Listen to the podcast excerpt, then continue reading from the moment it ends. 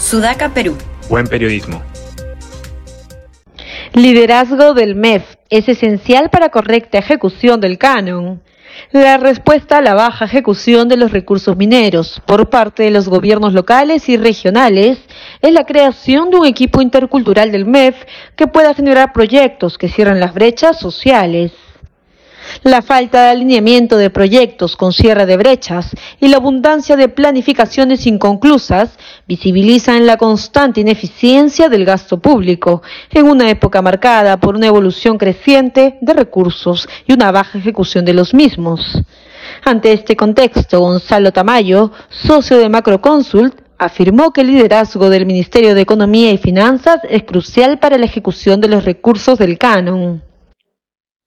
Las evidencias de actos de corrupción y la insuficiente transparencia en las transferencias dificultan una adecuada ejecución en el gasto de recursos, sostuvo el especialista durante la segunda jornada del evento rumbo a Perumín, Desarrollo Territorial, un desafío para el cierre de brechas sociales, organizado por el Instituto de Ingenieros de Minas del Perú.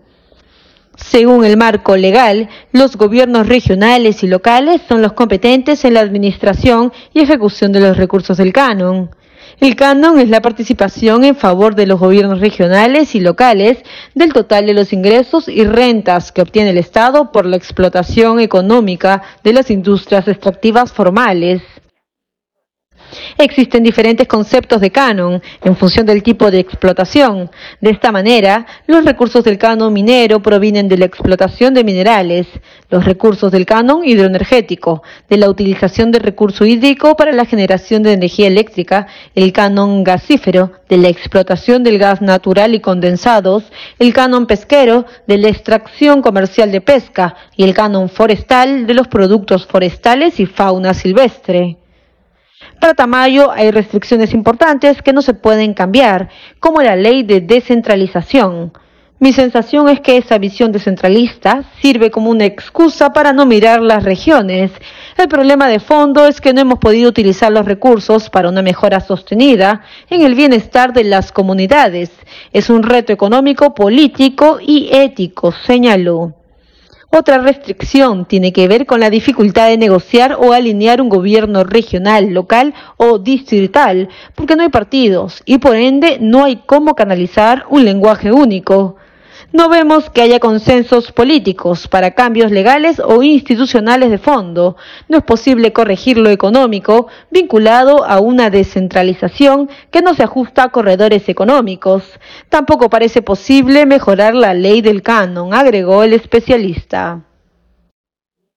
De acuerdo con el boletín estadístico del MINAM, en 2022 las transferencias de la actividad minera formal a los gobiernos locales y regionales por canon, regalías y derechos de vigencia y penalidad ascendieron a 10.947 millones de soles, es decir, el 47% fue destinado a los gobiernos de la macroregión sur, Apurímac, Arequipa, Cusco, Madre de Dios, Moquegua, Puno y Tacna.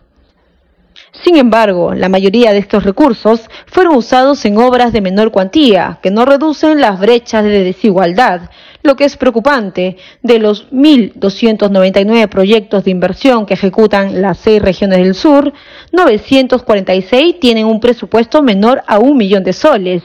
320 proyectan un gasto de menos de 10 millones de soles y solo 33 obras son de mediano impacto, con un presupuesto mayor a los 10 millones de soles.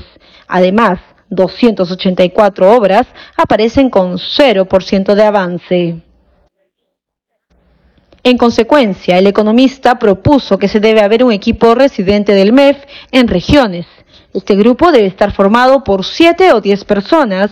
Los profesionales no solo deben ser conformados por ingenieros y economistas, sino que el equipo debe ser interdisciplinario y tener un enfoque intercultural se tiene que entender que los ciudadanos en diferentes regiones tienen formas distintas de pensar.